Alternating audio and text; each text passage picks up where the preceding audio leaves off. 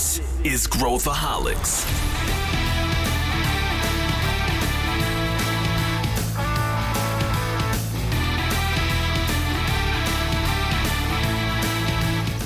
Olá, aqui é Pedro Van Gertner, sou o CEO da ACE e esse é Growthaholics, o podcast para quem adora inovação e empreendedorismo. Hoje a gente vai falar sobre como precifica uma startup, inclusive qual que é a diferença entre preço e valuation. Você sabia que existe essa diferença? E quais métricas que a gente deveria observar? A gente vai debulhar os métodos de valuation e como eles são usados em diferentes contextos. Eu tenho certeza que você vai aprender muito nesse episódio. Então pega o caderninho e fica ligado.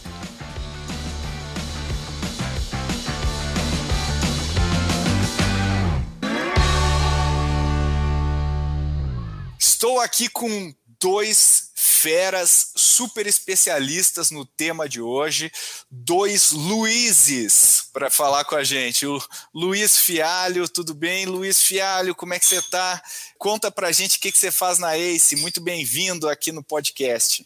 Fala, Pedro. Estou muito feliz de estar no podcast. Sou né, uma, uma nova aquisição agora, agora para a ACE, então estamos chegando há pouco tempo aí mas uh, eu vim para ser head de CVC, uh, ampliar ainda mais a, a área que está bombando, né? Mercado que está sendo uma referência aí no Brasil. E sou um cara que vem do background de M&A, background de empreendedorismo, então estou muito animado aí para conseguir contribuir com o podcast. Boa, muito bem-vindo, tanto ao podcast quanto a Ace, Fialho.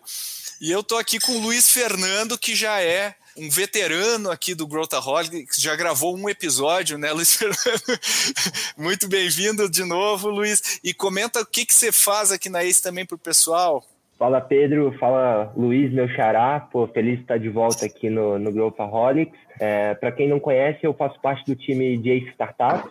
Então, basicamente, novos investimentos, gestão das nossas é, investidas e principalmente agora focando nos desinvestimentos do nosso portfólio e em ajudar empresas que a gente não investiu, que estão buscando um parceiro estratégico para fazer um M&A, a fazer essa operação da melhor forma possível. Então, esse é um pouquinho aí do, do que eu faço aqui dentro da ACE. Legal, a, gente vai anunciar novidades muito legais em breve, né, Luiz Fernando? Mas, mas é legal que essa área é uma área nova, é uma área de, de M&A, de uma área de sell side, né? A gente está basicamente pegando toda a expertise que a ACE tem em exits, em saídas e trabalhando para ajudar empreendedores a fechar o seu ciclo empreendedor. Então, é um trabalho muito bacana e está dando resultados super interessantes. Hoje o nosso tema é tá caro ou tá barato? esse, é o nosso, esse é o nosso tema. A gente vai falar sobre como a gente faz o valuation de uma startup, como que a gente precifica um negócio Obviamente a gente vai enviesar aqui para startups, mas o raciocínio que a gente vai fazer aqui caberia para qualquer tipo de negócio, qualquer setor. E, e eu queria começar aqui perguntando para vocês, primeiro, os fundamentos, né? Então, quando, quando a gente está avaliando um negócio, e aí vem muita. Hoje tem muita informação, a gente é inundado com reporte daqui, reporte dali, é, tem muito ruído acontecendo no mercado. E muita gente falou, pô, essa startup está tá inflado o valor, está muito alto. Vamos começar com os fundamentos aqui. O que, que, é o. Como que a gente determina, independente do método, o que está por trás do valor de um negócio? Acho que a gente podia começar aí. Quer começar, Fialho? Como que a gente decompõe o que está por trás do valor de um negócio, depois se o Luiz Fernando quiser complementar? Beleza, Pedro. Bem, eu acho que a gente tem muitas abordagens diferentes que a gente pode dar para valor, né? Uh, eu acho que a, a grande questão de ter vindo uh, muito das metodologias de avaliação das startups realmente revolucionou muito a forma que a gente avalia negócios, né? Porque chegaram novo, novos tipos de valores que antes não eram mensurados. E, e, também uma velocidade muito grande no crescimento que metodologias anteriores não podiam mensurar, né? Quando a gente fala em valuation como um todo, né, uh, e, e, quem, quem trabalhou em M&A e quem trabalha em M&A está acostumado com quatro metodologias mais clássicas, né, que vai desde DCF, uh, vai a múltiplos comparáveis, transações precedentes, até valor patrimonial. E agora uh, olham startups, olham o setor de tecnologia como um todo e não conseguem, nessas, nesses tipos de avaliação, formas de conseguir ponderar né, tanto a questão de novos negócios, tanto a questão de alcançar um mercado que muitas vezes ele não é tão fácil de ser mensurado. Então, uh, se e ainda se cria, né, muitas formas diferentes de, de tentar avaliar isso. Acho que intrinsecamente, uma, uma das coisas que mais gera discussão hoje é, é de fato a capacidade de, de, uma empresa atingir aquilo que ela está se propondo. Né? Uh, acho que passa um pouco de, simplesmente da, da, que, da questão de, poxa, eu vou alcançar um mercado X, mas sim o como e quais são os passos críticos para isso. Então, uh, acho que conseguir avaliar uma, uma empresa hoje uh, tem uma questão muito grande de arte, né? Porque a, acaba entrando esse, essas questões intangíveis, mas também tem questões muito lógicas e acho que já estão muito bem uh, definidas aí no mercado. Então, acredito que em termos de valor em si, a, gente pode, a gente pode olhar também em outros quatro metodologias, posso falar um pouquinho mais pela frente nelas, né? uh, para definir valores de startups, mas sempre o ponto principal é a gente conseguir uh, valor, valorizar os intrínsecos nisso, seja o, o, potencial da startup de fato cumprir aquilo que, que ela está falando, quanto avaliar uh, as questões mais específicas do negócio. Ô Luiz Fernando, hoje, hoje no, no, no, no, mercado que a gente, que a gente vive, né, tem, alguns, tem alguns fatores que não necessariamente estão ligados a, a, fundamentos, mas são ligados a, a, questões de mercado. Quer dizer, eh, quanto mais dinheiro disponível, né, lei da oferta e da procura. Como é que você vê os fatores não relacionados ao negócio necessariamente impactando o valor uh, das startups? Ah, é bem legal essa dúvida, Pedro, porque toda vez que a gente está falando de valuation, né, é, eu vejo que existe uma confusão grande entre o que é valor e o que é o preço, né? E aí muita gente às vezes acaba confundindo. E aí esses atributos, né, que não são necessariamente ligados ali à parte financeira, vamos chamar assim do negócio, né, como time, cultura, tudo isso acaba interferindo também. E aí a ótica de quem enxerga, né, determina muito qual vai ser a percepção de valor. Então, por exemplo, se a gente está falando é, com um investidor financeiro, né, um venture capital, enfim, um, um anjo, ele está apostando muito no que aquele time vai ser capaz de realizar, se ele vai conseguir depois acessar novas rodadas de investimento para trazer o retorno. Então, existe um componente de, apesar da empresa estar tá ainda sem, sem margens positivas, vamos chamar assim, sem uma definição clara de quais são os econômicos do negócio, você acredita que aquele time tem as características necessárias para virar esse jogo lá na frente, para conseguir trazer essas margens que lá na frente vai, vai conseguir justificar esse investimento. Não só isso, né, como a questão de mercado também, enfim, é, se o mercado está crescendo ou não, acho que são é, vários pontos. E aí, só para fechar esse, esse racional, enquanto que, por exemplo, para um investidor estratégico, é, eu estou visualizando talvez as sinergias que eu vou conseguir realizar no dia depois que eu fizer aquela operação, né? Então, como que eu vou capturar isso? O que, que eu tenho aqui de potencial de redução de custo? Então, tem uma série de, de coisas que não estão relacionadas diretamente a um fluxo de caixa descontado, a uma comparação por múltiplos, que eu posso é, utilizar para valores, para precificar esse ativo que está em questão, é, olhando para o que ele vai me gerar no, no futuro, né?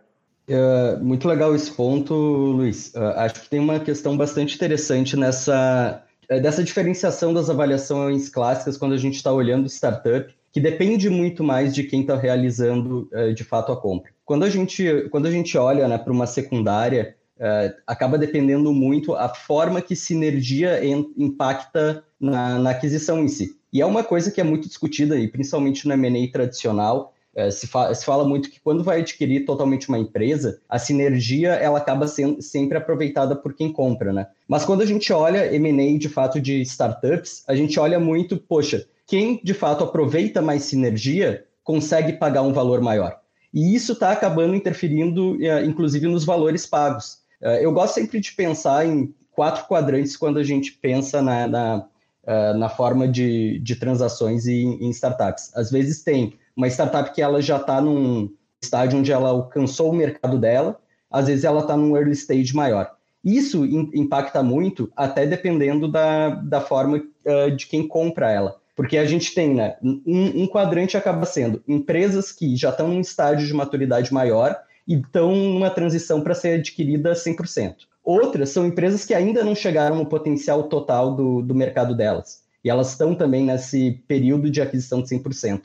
E a gente tem outros dois quadrantes que são as duas coisas, né? Uma, ela já alcançou um potencial maior, só que ela está buscando venture capital, ela está buscando uma rodada um pouco menor.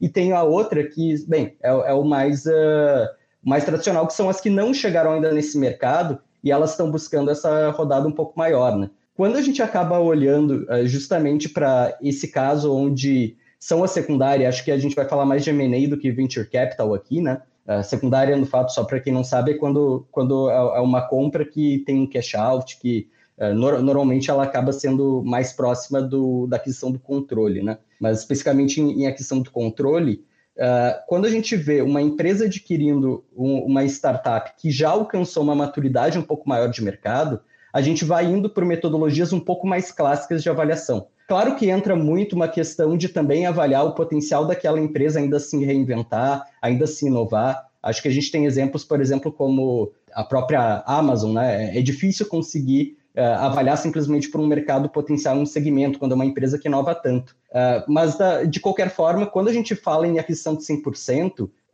muitas das vezes vai depender de quem está comprando, porque se for uma empresa que não tem expertise naquilo, se ela está querendo comprar justamente para o business, ela vai conseguir, uh, ela vai conseguir talvez fomentar que esse business ainda cresça. Então ela consegue, mesmo na aquisição de 100%, mesmo se a empresa ela já, ela já adquiriu uma maturidade, se a empresa está adquirindo ela por business e ela tem sinergias que façam essa empresa ainda crescer, ela pode precificar coisas que uma empresa que está adquirindo aquela empresa para atingir um produto, atingir um mercado, uh, ou a, até às vezes um equi-hire, ela não está considerando.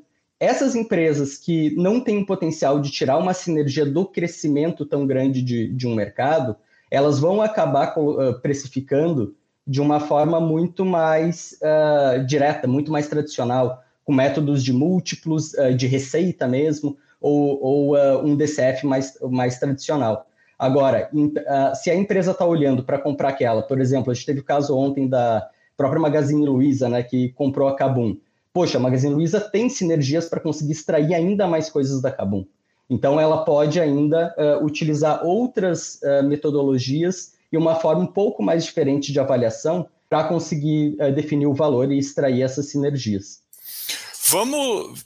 Vocês falaram de métodos aqui, eu acho que é legal para os nossos ouvintes. Vamos falar um pouco de, do que, que são cada um desses métodos, porque eu acho que isso aí vai ajudar, talvez, a gente, uh, até a nossa discussão aqui.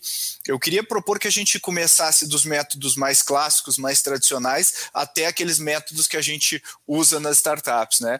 Eu acho que o, o, o fluxo de caixa descontado é o, o, o, padrão, né, até então do mercado, e, mas a gente pode, pode pensar em outras a, alternativas mais tradicionais também, mas acho que a gente podia falar, né, Luiz Fernando, comenta um pouco como que funciona o fluxo de caixa descontado e, e como, e como que a gente calcula o valor de uma empresa. Legal, Pedro. O, o, fluxo de caixa descontado, ele é, vem da premissa de que o valor da empresa está na geração, a geração de caixa futura que ela vai ter, né? Então, basicamente, a gente pega esses fluxos futuros, traz a valor presente, né, a, a partir de uma taxa de desconto, e essa composição desses fluxos vai, vai dar um valor que seria o valuation, né? E aí, agora, qual é a dificuldade desse, desse método que a gente sempre provoca? Primeiro, é, como que eu vou conseguir projetar, por exemplo, no cenário de uma startup, um horizonte de 3, 5 anos com boa precisão? É difícil, né? Muita coisa muda, as margens no momento que a gente está desenhando ainda não estão consolidadas o suficiente. Segundo ponto, puxa, como é que eu vou ter uma ideia de qual vai ser a minha geração de caixa futura se talvez hoje eu ainda nem gere é, para saber como é que vai ser? Terceiro ponto, essa taxa de desconto, como que eu defino? Puxa, eu vou, eu vou por onde? Eu vou para uma coisa mais clássica de usar beta, usar risco país, ou, puxa, eu, eu, eu olho o custo de oportunidade de quem está avaliando, né? Então, se o investidor quer retornar 30% ao ano, é essa a taxa de desconto que ele, que ele vai usar para mim, enquanto que tem um outro que está buscando 50% é essa. Então, essa discussão ela é sempre é, muito sensível. Mas, em resumo, o método consiste em pegar esses fluxos futuros, trazer a valor presente com essa taxa de desconto para chegar no valor da, da empresa.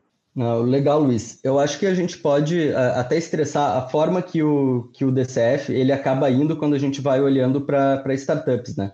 Uh, existem formas de usar DCF e elas acabam sendo utilizadas às vezes quando, principalmente em estágios onde a startup está um pouco mais avançada. Eu, particularmente, eu gosto de sempre né, fazer um fluxo de caixa para startups, porque acaba mostrando coisas que às vezes a gente não está vendo no primeiro momento, né? Uh, por exemplo, por, uh, às vezes a gente consegue ver se, se, o modelo de negócio da startup ele para de pé. A gente, a gente sempre tem né, métricas que são, vamos dizer, mais off the shelf, né, mais, uh, estão mais disponíveis. Por exemplo, olhar um LTV para ver se o modelo de negócio de negócio recorrente está parando de pé. Mas quando a gente entra mais nos intrínsecos desse negócio, é importante a gente ver, por exemplo, o capital de giro. Capital de giro é uma definição né, financeira clássica, que ela mostra basicamente o quanto que a gente tem que aportar de fato no modelo de negócio para ele estar tá entrando. Né? É muito diferente a gente olhar, por exemplo, e daí entrando num exemplo um pouco mais clássico, uma loja de brinquedos, que é alguém que vai pegar, importar da China e vai vender em dois momentos do ano, vai vender no Natal e vai vender no Dia da Criança. Uh, esse cara tem um, tem um ciclo financeiro gigantesco. Para ele conseguir crescer, ele vai ter uns 180 dias de ciclo financeiro, ele vai ter que desembolsar muito capital. Esse tipo de, eh, de métrica, às vezes, mesmo em startups que são um pouco menores e não vai fazer tanto sentido a gente utilizar ele para avaliação, ele é bom a gente fazer um pouco dele, uh, que, que serve justamente para a gente entender coisas uh, do, do negócio que muitas vezes a gente não vê. Quando a gente está tá, tá olhando muitas vezes uh, na startup, né, a gente olha até em startups um, um pouco, vamos dizer que estão um estágio um pouquinho maior, a gente de fato consegue até fazer um DCF, mas às vezes ele, ele tem que ser um pouquinho diferente. muitas vezes quando, quando eu estou analisando negócios e uma das formas que eu acho que é bastante interessante, por mais que seja difícil a gente estimar uma taxa de desconto, né? é a gente talvez utilizar períodos mais curtos, onde o negócio ele está alcançando uma, uh, pelo menos um percentual daquilo que ele se propôs em, em, termos de atingimento de mercado, e também conseguir atribuir a taxa de desconto, não um método, e uh, uh, o, normalmente se utiliza né, o CAPM ou, ou WOC para taxas de desconto. Uh, mas em vez de usar esse, esses métodos que eles são muito dependentes de mercado, risco país, etc., a gente acabar utilizando questões como o tamanho da empresa, o risco do tamanho da empresa, eh, de fato, até questões que utilizam em outra metodologia, né, que é o scorecard, que é a experiência dos empreendedores, eh, até o, número de concorrentes que tem. Acho que tem VCs que têm métodos específicos para fazerem isso, né? Mas quando a gente já está falando né, de uma série B, uma série C, eh, é, é legal a gente pensar num DCF modificado como uma forma de avaliar. Que outros métodos a gente pode listar aqui, a gente pode enumerar que poderiam ser uh, utilizados também? Acho que um legal, né, de comentar, Pedro, na verdade, dois é o uso de múltiplos, né? Então, múltiplos é, com empresas comparáveis e múltiplos de transações parecidas com aquela que você está realizando. E, e, o múltiplo nada mais é do que uma simplificação do fluxo de caixa, né? Então, descontado. Então, basicamente, você pega várias empresas você consegue ter uma ideia de, puxa, se eu descontasse todas elas, fizesse todo esse trabalho que eu e o Fialho a gente estava comentando, puxa, mais ou menos eu vou chegar é, no múltiplo de é, Enterprise Value EBITDA de tanto, Enterprise Value Receita é, de tanto. O que eu percebo que eu acho que vale pontuar aqui, antes até da gente entrar em múltiplos não financeiros, que eu acho que é uma coisa que acontece bastante em startup também, é que os empreendedores precisam saber que não é só pegar o seu faturamento, multiplicar por 12 e colocar um múltiplo. Por quê? Porque aquela empresa que você acredita que ela é comparável, no fim do dia você não sabe de verdade se ela é, o que, que ela está pensando para o futuro, quais são as características, aquela operação de M&A que você puxou lá do site de RI, do teu, é, de uma empresa pública que comprou seu concorrente, puxa, as motivações podem ser desconhecidas por você, né? Então, o múltiplo é muito dependente nessa comparação. Então, às vezes, a gente vê aqui um empreendedor chegando, poxa, tem um comparável na Europa, nos Estados Unidos, que está sendo é, marcado a 10 vezes receita. Tá, mas a gente está no Brasil, é outra condição, são outros desafios. Então, o múltiplo, assim, a gente até brinca, é para quem é preguiçoso, né? Uma conta rápida é mais um sanity check, assim, de, puxa, eu estou no caminho certo, do que efetivamente algo que você pode cravar em pedra de chegar para o seu investidor ou para o seu potencial é, estratégico no operação de M&A e falar, não, meu valuation é tanto porque o múltiplo do setor, o múltiplo aqui é X ou Y.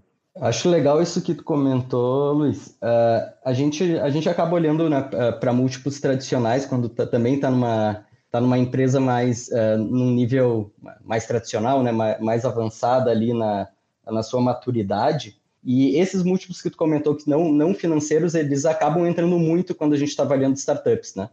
Mas também é, tem essa questão da maturidade, né? É, é quando uma startup ela está mais madura, a gente acaba utilizando muito mais esses múltiplos no valor presente. Por exemplo, poxa, tem marketplace que ele já ele já está competindo por espaço no mercado, a gente já sabe que o tamanho do mercado é tal, se usa aquela máxima, né? Muitas vezes, ah, uma vez GMV, etc., uh, para ser uma métrica de, uh, de avaliação para essas empresas que estão um pouquinho mais avançadas, mas tem muitos aceleradores e desaceleradores nisso a gente acaba olhando, poxa, tá, uma vez GMV, mas quanto que é a margem desse GMV? É um cara que tem uma margem de 20%, um cara que tem margem de 5%, é muito diferente o valor que esse cara gera uh, eh, para um cara que, que gera menos margem, né? Não só a margem, a gente tem, a gente tem muitas outras uh, questões uh, que também servem de aceleradores e, e desaceleradores nesse sentido. Quando a gente vai olhando até a marketplace, o ciclo financeiro é um deles. Então, poxa, esse cara ele, ele acaba recebendo antes dele pagar. Esse cara tem que ter um valor maior. Então, quando a gente olha, olha esses múltiplos mesmo, os, os não financeiros, né, é bem, uh, é bem interessante a gente utilizar essas outras, uh, esses outros aspectos do negócio para saber se ele deve ser mais ou, ou, se ele deve ser menos. Acho que sempre é importante a gente utilizar mais, mais de uma métrica também e o múltiplo mais como um guia para saber se não está um valor absurdo, né? Eu, eu achei interessante isso que, que vocês estão falando, né? O, o, o Luiz deu, o, o, Fernando deu um exemplo de múltiplos não financeiros, né, Luiz Fernando? Comenta um pouquinho o que, como é que são os múltiplos não financeiros, que eu acho que também vale a pena, uh, que na verdade também é uma simplificação, só que por outro ângulo, né? É, acho que assim, cada setor vai ter as suas determinadas particularidades, né? Mas assim, é uma maneira que os empreendedores e nós, investidores, enfim, temos de tentar trazer um pouco de razão, né, um pouco de ciência para essa parte da arte que o Fialho estava comentando. Né? Então, por exemplo, no setor de saúde, uma métrica que a gente tem visto cada vez mais sendo utilizada é o valor da empresa sobre o número de vidas.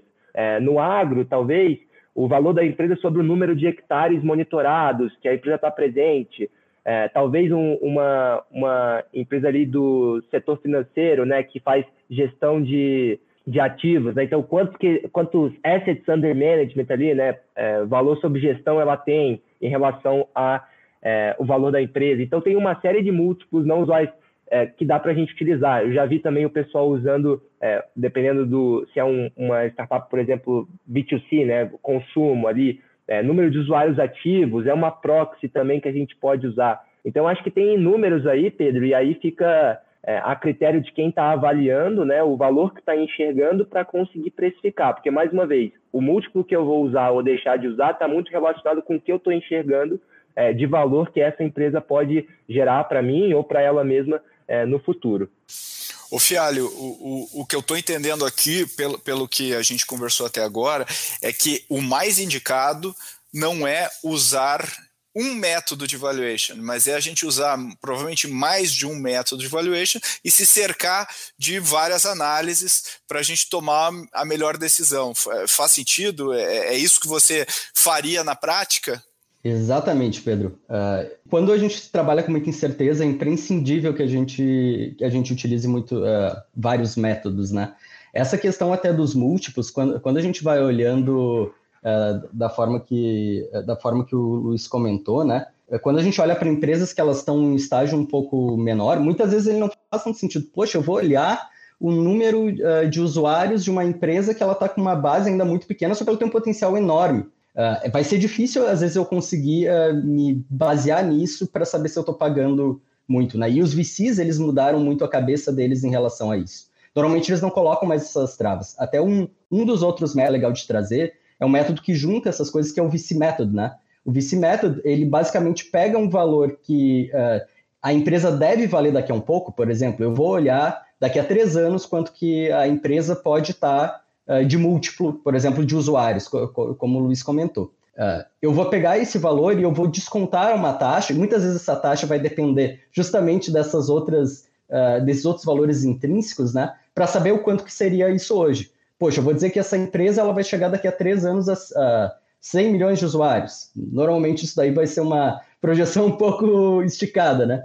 Mas eu, vou olhar, eu vou pegar essa projeção, vou atribuir a um, a um múltiplo e saber o quanto que é o valor que eu estou olhando, e daí eu vou fazer uh, realmente um, uh, um desconto para o valor presente. Então é muito importante que se utilize o VC Method, se utilize formas de avaliação que seja, por exemplo, o DCF, se utilize, tem uma outra que é, que é interessante, que é, que é o scorecard, acho que o Luiz talvez possa, possa comentar um pouco em relação a ele. Não, até antes de comentar do, do scorecard, que você pode é, falar, eu acho assim, eu ia, queria mais dar um alerta, né? Pegando a, a dúvida que o Pedro levantou, né? A pergunta que ele fez, que é valuation não é um número só, né? E para mim, assim, que vim da engenharia, para quem tem esse background mais quantitativo, number crunching, coisa assim, às vezes você faz aquele modelo, aquela coisa, cheguei no meu valuation. Puxa, peraí, você não chegou, né? Porque é uma faixa normalmente que você vai vai estar tá falando. Então tem uma margem de erro até no seu modelo, tem o, uma margem de erro nas premissas que você está usando, obviamente, nos comparáveis que você está usando. Então é muito comum quando a gente recebe uma avaliação, por exemplo, né, quando um potencial comprador está avaliando, ele faz o que o pessoal chama de é, Valuation Football Field Chart, né, que é basicamente um gráfico que, ah, pelo múltiplo A, eu cheguei num range que pode ser de 3 a 5 vezes. Ah, se eu usar a transação B e C como comparável, eu cheguei num outra, numa outra faixa. Se eu usar valuation, se eu usar o fluxo de caixa descontado para chegar no meu valuation com a taxa de desconto X, eu vou chegar numa outra faixa. Com taxa de desconto Y, outra faixa. E é importante o empreendedor ter essa sensibilidade, porque às vezes o que a gente percebe é que se apega muito a um número e dificilmente abre mão e acaba deixando passar boas oportunidades é, seja de investimento ou seja de, de M&A, porque é, se prendeu a um número que não é de fato é, 100% preciso. Você, Luiz, aproveita e comenta o, o, método do scorecard, que acho que vale a pena a gente também, já que a gente está para fechar esse capítulo dos métodos aí, se, e se tiver alguma outra, um outro método que vale a pena a gente falar. Legal, Pedro. É, não, é, é, é, interessante, né? Quando a gente está fazendo paralelo a metodologias mais uh, clássicas de, uh, de valuation, a gente foi, a gente foi muito em paralelos, né? Uh, a, um, a um DCF para um DCF um pouco diferente, a gente foi para o múltiplo, aos múltiplos comparáveis para múltiplos uh, também não, não tão financeiros. A gente, a gente foi para o VC Method, né? Que ele vai mais de transações futuras comparáveis. E quando a gente está olhando para o scorecard, ele acaba sendo uma coisa um pouco diferente. Ele, é, ele vai um pouco no sentido de o quanto essa empresa poderia estar tá valendo por transações comparáveis, mas ele vai muito no sentido de aceleradores e desaceleradores, uh, como eu tinha comentado antes. No scorecard, a gente, vai, a gente vai colocando pesos em relação a questões que são muito críticas às empresas darem certos ou, ou não, né? Uma das questões que é mais importante é a experiência dos founders uh, anteriores. Se a gente vai olhando, né, razões para as startups darem certo ou não, acaba sendo um fator bastante importante. Uh, a, além do além do track record, vem muito geografia onde, onde que essa startup está, mercado onde essa startup está. Então a gente acaba olhando quanto que startups desse tamanho, os outros VCs, eles estão pagando Uh, e a gente acaba atribuindo né, pesos que vão aumentar em relação a, a esses pontos médios ou diminuir. Ou seja, é, é, todos pegam um ângulo, né? cada um pega um ângulo para no final do dia chegar num, num, num, num, proxy que a gente possa usar. Agora, tem um outro lado que eu acho legal a gente falar, porque se eu tenho mais consciência disso, como enquanto empreendedor, né, se, se, eu, se eu como empreendedor entendo a mecânica eu posso também afetar, isso pode afetar positivamente o meu planejamento, né? Como que eu trabalho os meus drivers de valuation? Como é que você, Luiz Fernando, normalmente aconselha nessa linha, né? Você que faz advisory aí de várias uh, empresas. É, acho que o, o, principal ponto, né, Pedro, que a gente sempre fala é o foco tem que estar em gerar valor para os seus clientes, né, para os seus colaboradores, enfim tudo isso. Você otimizar o negócio para buscar um preço maior numa transação, normalmente vai, você vai acabar incorrendo é, em decisões equivocadas, né? Mas isso não significa que você não tem que se atentar. Então, puxa, se você está vendo que você está num setor que está se digitalizando e que empresas daquele setor que já tem um viés é, digital mais forte estão sendo precificadas a múltiplos maiores e você ainda não começou esse movimento, talvez seja a hora de você ligar o alerta e começar a trazer um pouco disso, né? Então, eu, eu acho que é importante se acompanhar essas tendências, ver como que o mercado está precificando, e aí é muito interessante, né? Que, que tem startups que chegam para a gente e falam, poxa, não entendi por que, que essa empresa é, foi precificada desse jeito, né? É porque está sendo é, enxergado ali um valor que, puxa, talvez esse empreendedor ainda não conseguiu se conscientizar. Então, para conseguir maximizar esse preço, eu gosto também, que nem o Fialho falou, fazer bastante o exercício do fluxo de caixa descontado, buscar bastante comparável, seja de outras operações, seja de empresas, gosto de fazer o scorecard, enfim, tudo que eu tiver à disposição para eu conseguir ter é, é, essa faixa e conseguir tomar as decisões ali junto com os empreendedores da melhor forma. Mas uma coisa também que eu sempre alerto, né, os empreendedores que a gente conversa, é no fim do dia, tudo isso é para a gente ter o conforto, né? A gente saber até onde a gente pode ir, porque no final do dia vai depender quanto alguém quer pagar e quanto alguém quer vender, né? Que e é aí o preço, tudo cai né? por terra. No fim é o preço, né? E, e, aí eu acho que é isso também, né? A gente pensa no valuation, mas uh, a gente não pensa que existe uma.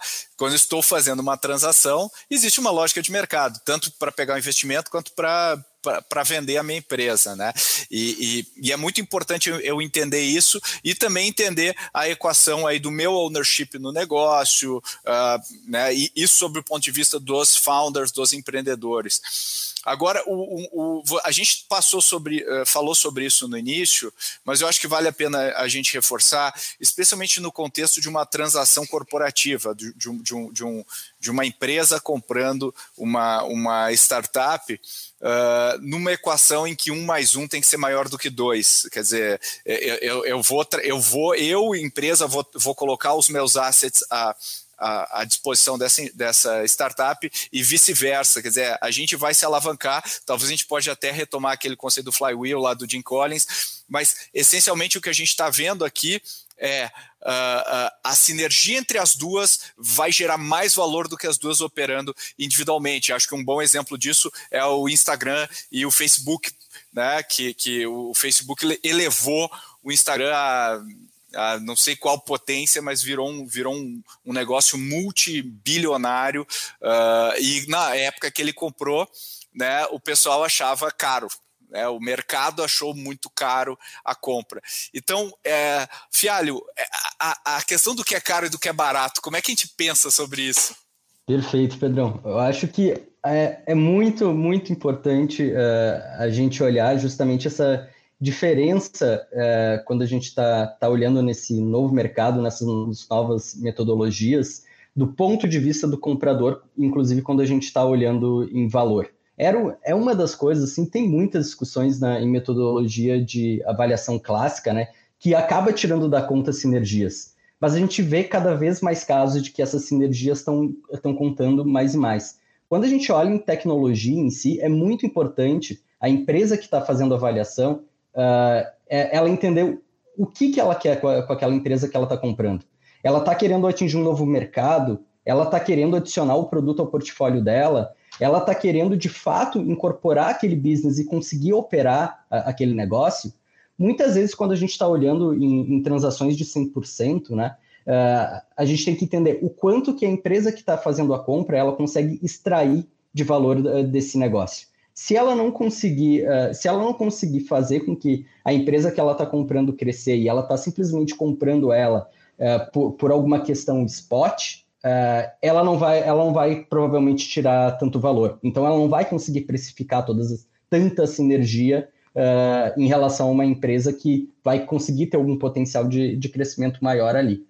Mas isso é uma das coisas, Pedro, que é, que é muito importante, né? A, a empresa ela está num estágio quando ela vai adquirir alguma empresa de tecnologia, ela está chegando num estágio de transformação digital uh, em que ela cria a base para conseguir absorver aquela empresa. Existem transações, né, que vai ser talvez a primeira de algumas empresas, que ela pode fazer um acquihire, né, que é uh, aquela que ela vai comprar, comprar o, a empresa para conseguir aqueles founders, para conseguir aquela base tecnológica.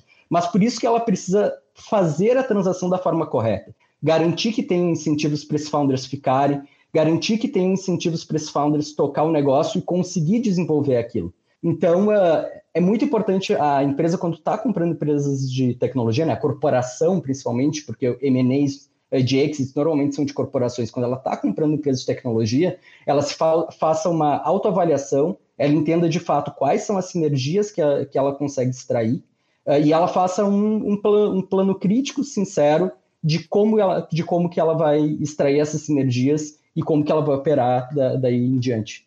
É, é, eu, eu acredito muito, e eu acho que é super complexo fazer isso, porque uh, e, e, o mercado também precifica o comprador de acordo com a competência que esse comprador tem de tirar valor desse asset. Né? Então a gente vê Uh, o Magalu vai lá e compra uma empresa de, de tecnologia, sei lá, pequena, por 5 milhões, sei lá, a, a, o papel do Magalu cresce. Uh, e aí tem outras empresas que compram, fazem uma aquisição até maior e, e, e agulha não mexe. Quer dizer que o mercado vota uh, nessa linha, né? De, poxa, o, o quanto a empresa é competente para conseguir fazer esse ativo render mais. Agora, a, a pergunta que eu queria fazer para vocês nessa linha de, de uh, como, como aproveitar, uh, como, como enxergar isso é. Hoje a gente está vivendo num mercado em que muita gente fala de bolha, né, bolha de valuation, que a gente está muito inchado, uh, não está inchado. O que, que determina para vocês como é que a gente avalia esse diagnóstico? E, e, e, é claro, quando eu tenho uma startup que está no mercado privado, eu tenho lá 10 investidores, 10 caras precificaram essa empresa. Quando eu tenho uma empresa no mercado público, eu tenho milhares de investidores precificando essa empresa. Quer dizer, é, é, com, com o tempo isso tende a se regular, né? Que nem o pessoal fala, né? No, no curto prazo o mercado é, é uma máquina de votação e no longo prazo é uma balança. É, como, é que, como é que a gente enxerga, como é que a gente pode enxergar essa discussão de bolha, essa discussão de, de uh, do mercado privado, do mercado público? Como é que você vê isso? Vamos começar com o Luiz Fernando. Como é que você vê isso, Luiz? Olha, Pedro, é, essa discussão, acho que até tema de um outro podcast aqui, né, do outro episódio, é, que ela é muito interessante, né, porque de tempos em tempos sempre surge esse questionamento, né, de, puxa, agora é bolha, poxa, tá inflado ou não, mas no fim do dia, eu acho que isso, o que está por trás desse receio é, é, o medo daquele, daquele preço não se justificar no longo prazo, né, então, puxa, o preço que eu estou pagando hoje eu que estou pagando estou é, confiante que aquilo vai se valorizar no tempo. E aí, ao mesmo tempo que eu estou é, com essa visão, pode ser que tenha outras pessoas que não acreditam naquela tese, não acreditam que, que aquilo vai se multiplicar da maneira que eu estou imaginando. Então, eu vejo que é um pouco daí que, que vem esse, esse sentimento. E aí, obviamente, em momentos como que a gente está agora, né, de, poxa, todo mundo quer ser investidor de startup, todo mundo quer se envolver, é, existe uma certa irracionalidade, né? Então, é, vou entrar a qualquer custo, é, porque, puxa, eu estou aqui pegando o próximo ticket que vai ser é, o próximo grande case, assim, né? Qualquer grande nome que a gente pensar, o próximo Uber, o próximo, enfim, qualquer nome desse, sendo que, na verdade, puxa, a gente não sabe, né? Então, existe uma esteza muito grande. Então, acho que o risco da bolha é quando a gente tem é, esses players que, que tomam essas decisões de entrar a preços mais caros, sem um embasamento muito sólido de se aquilo vai virar ou não. E aí os demais que não acreditam que isso está tá sendo feito da maneira correta é, começam a falar que, puxa, tem bolha, está inflado, não está justo e por aí vai. Acho que tem um, uma questão, uh, Luiz e Pedro, bem, uh, bem clara, pelo menos para mim no mercado, é que existe um, um excesso de liquidez, né? Todo mundo está todo mundo tá tentando entrar em startups, todo mundo está tentando fazer um, um movimento tanto de digitalização quanto para não, uh, não perder, vamos dizer, o, o filão né, de empresas uh, exponenciais, e muita gente não sabe direito como fazer isso. Uh, a questão é, as, as, empresas, quando elas se preparam e, a, e, elas acabam fazendo o trabalho correto, né, de principalmente se linkar a, a pessoas que sabem isso no mercado, que sabem as avaliações, Uh, e, e, sabem né, fazer uma, uma due diligence clara. Né? Se fala muito, e, e até é, times de M&A de empresas mais tradicionais, muitas vezes, eles olham uh, due diligence muito na, na questão contábil, legal, e muitas vezes isso, ok, é importante, mas às vezes o negócio não é tão grande, não é a coisa mais importante. É muito entender uma due diligence de negócio, entender de fato se aquele negócio está fazendo sentido e o, o timing dele está tá, tá interessante, né? Tem muita empresa que ela, que ela acaba não tendo contato com tantas startups e ela vai ter contato com uma. E daí, às vezes, poxa, eh, na verdade, tem 300 que fazem a mesma coisa, ou 300 que estão num estágio mais avançado do, do que aquela que ela falou. Só que se ela não tiver no, no mindset, não tiver estruturada para conseguir avaliar da forma certa, vai muito que nem uh, muitos projetos acontecem uh, em empresas que não, não têm a transformação digital ainda, né? Uh, que vem, vem de cima para baixo. Poxa, um diretor falou com, com aquela empresa, então vão investir por causa disso e às vezes não vai fazer uma avaliação tão clara com tantos players quanto deveria ser feito. A gente olha, né, e, e quando vai no assunto de bolha mesmo, né, tem, tem um movimento muito grande no, mercado de, de, venture capital. Acho que pela primeira vez no Brasil ele passou o mercado de private equity, e isso é, é, é bastante significativo, né? É, tem, tem muitos players diferentes fazendo, fazendo esses aportes. Mas quando a gente olha, de fato, players uh, ou, ou, mais tradicionais, VCs uh, que estão que há mais tempo, ou mesmo as empresas que, por exemplo, Magalu, uh, a gente acaba olhando uma consistência um pouco maior na, nas aquisições, e principalmente na, nas avaliações. Então, uh, tem muitos entrantes, tem muito capital, mas tem muita gente que está fazendo a coisa direito também. E, e, Luiz Fernando, você que interage com muitos uh, founders que estão pensando em vender o negócio, uh, e, e, esses founders podem até, se eles entrarem nessa narrativa da bolha, podem pensar, poxa, é melhor eu, eu correr, uh, vender minha empresa agora, ao invés de esperar mais X tempo e conseguir um, um negócio com bem mais fundamentos uh, e conseguir um valor maior. Como é que como é que você aconselha, como é que se aconselha founders nessa situação? E depois eu queria passar para o Fialho para pensar no outro lado da moeda. Como é que a gente aconselha corporações também a tomar esse tipo de decisão? Ah, se eu esperar mais um pouco, a bolha se regula, eu, eu vou pagar mais barato. como é que você vê isso aí, Luiz? Eu acho que esse é um ponto até curioso, Pedro, porque o que eu percebo é que o empreendedor sempre acredita que vai ser melhor, né? Difícil são aqueles que falam, não, puxa, tá na hora de eu vender meu negócio, puxa, é o momento é, certo. É. É. Quem é pessimista não, não, não funda negócio. Então é até interessante, assim, a gente vê, poxa, o momento agora que nem o Fialho falou, puxa, todo mundo está buscando boas oportunidades, aí vem uma proposta e a gente olha para aquilo e fala assim, cara, você devia considerar, sabe? E aí o empreendedor, não, mas daqui a dois anos eu vou estar de tal tamanho, e se eu conseguir esse mesmo múltiplo, puxa, eu vou valer não sei quantas vezes mais, então eu vou segurar. Aí daqui dois anos, puxa, passa por outro ciclo eleitoral, puxa, acontece outro coronavírus, acabou, não tem proposta, empresa fechou, deixou de colocar uma boa uma boa quantia no bolso, uma boa história para contar, um bom desafio novo para percorrer, porque foi embora. Então, o que a gente aconselha assim é, primeiro, né, é, tem que existir um alinhamento muito grande entre os sócios. Então, pô, a partir de quanto que a gente está falando aqui que eu estou disposto a vender, que condições. É, muitos empreendedores esperam essa é, acontecer, né, a proposta para discutir, e a gente vê que isso é super problemático, né, porque é, acaba gerando essa. Pode ser que tenha um que queira vender, o outro que acredita que vale ficar mais dois anos, e aí quando vê, puxa, acabou esfriando completamente o deal. Então, esse alinhamento é fundamental. E aí, no fim do dia, puxa, quando a proposta chegar, é, a gente costuma dizer que não ofende ninguém receber uma proposta. Né? No fim do dia, você não é obrigado a aceitar, vale a pena você estudar e considerar. É, e, e, aí eu acho que o, o, grande ponto só que a gente sempre destaca é isso que eu falei de é, sempre se atentar onde no ciclo a gente está. Se a gente está num ciclo de alta, se a gente vai vir para o ciclo de baixa, porque esses movimentos são naturais do, do mercado como um todo, independentemente é, de setor. Né? Então, acho que vai um pouco por aí, Pedro. É super legal, hein? E, eu acho que você falou uh, uma coisa bem interessante, né? Tomar decisões difíceis antes da situação se apresentar, porque se eu, na hora da emoção ali, é difícil eu tomar boas decisões. Né? Então, acho que esse é um ótimo conselho. E, e Fialho, do outro lado da, da, mesa, do outro lado do balcão, a empresa também pensa: ah, pô, isso aqui eu estou numa boa, isso aqui está muito, ou está muito caro para mim, eu não, eu, eu não, vou colocar dinheiro, né? isso aqui é, é caríssimo. O, como, como que ela pode usar um framework para decidir também?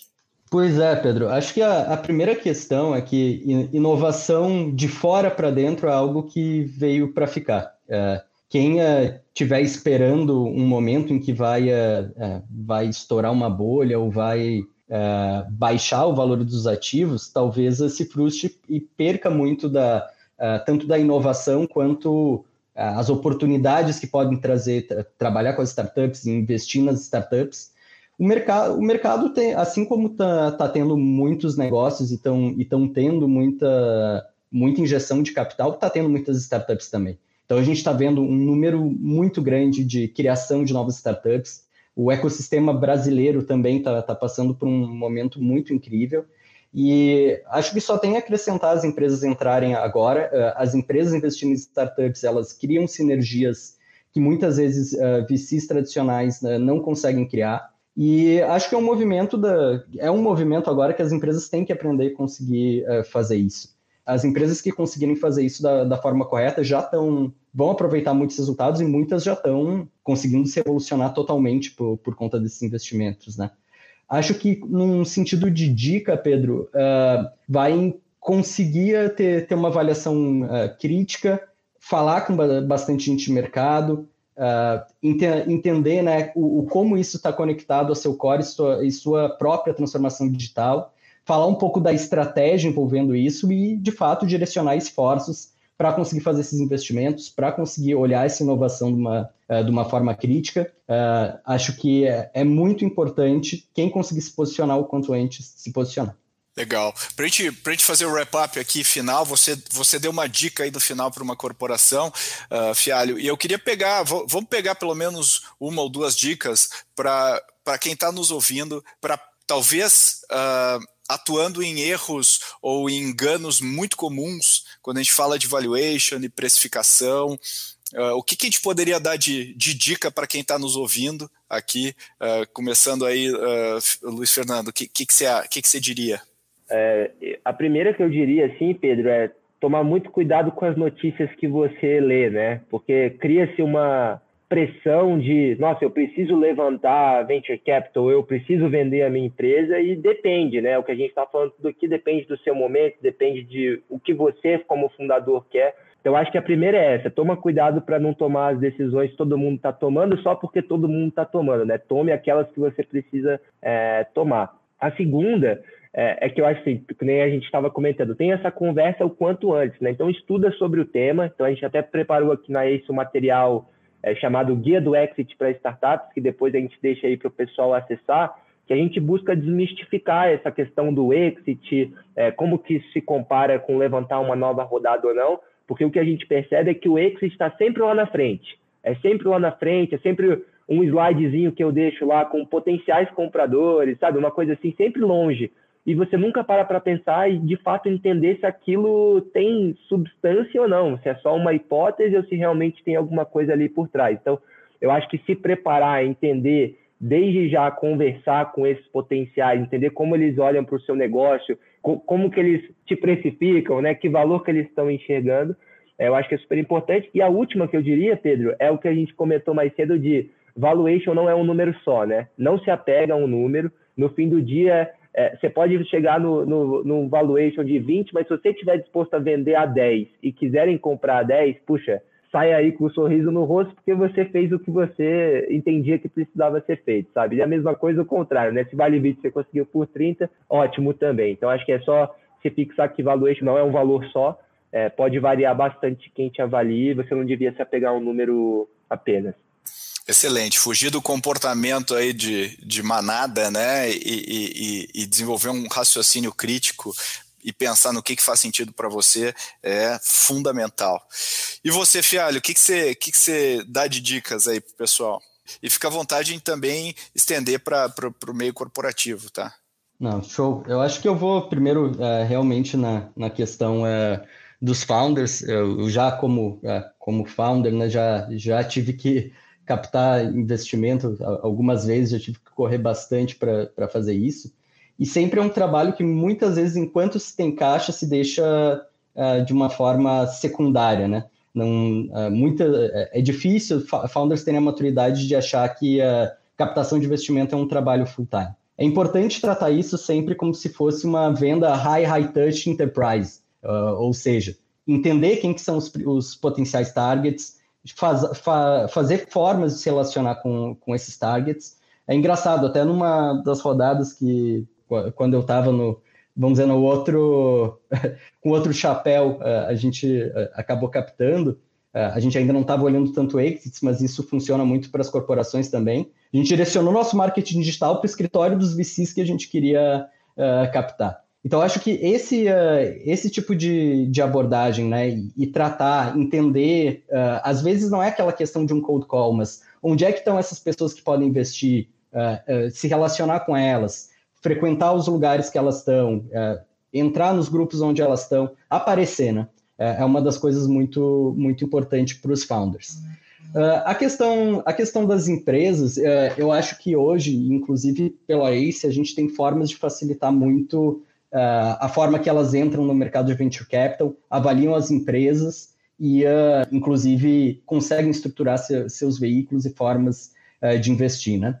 acho que as corporações que estão querendo ir para esse lado de digitalização podem conversar conosco da ACE. acho que a gente tem um arcabouço muito grande de ferramentas, tanto desde a questão de como fazer uma due diligence, desde a questão eh, de como estruturar de uma forma melhor, melhor os veículos, tanto quanto eh, faz, a, forma de, de avaliar e investir de uma forma que aproveite as sinergias.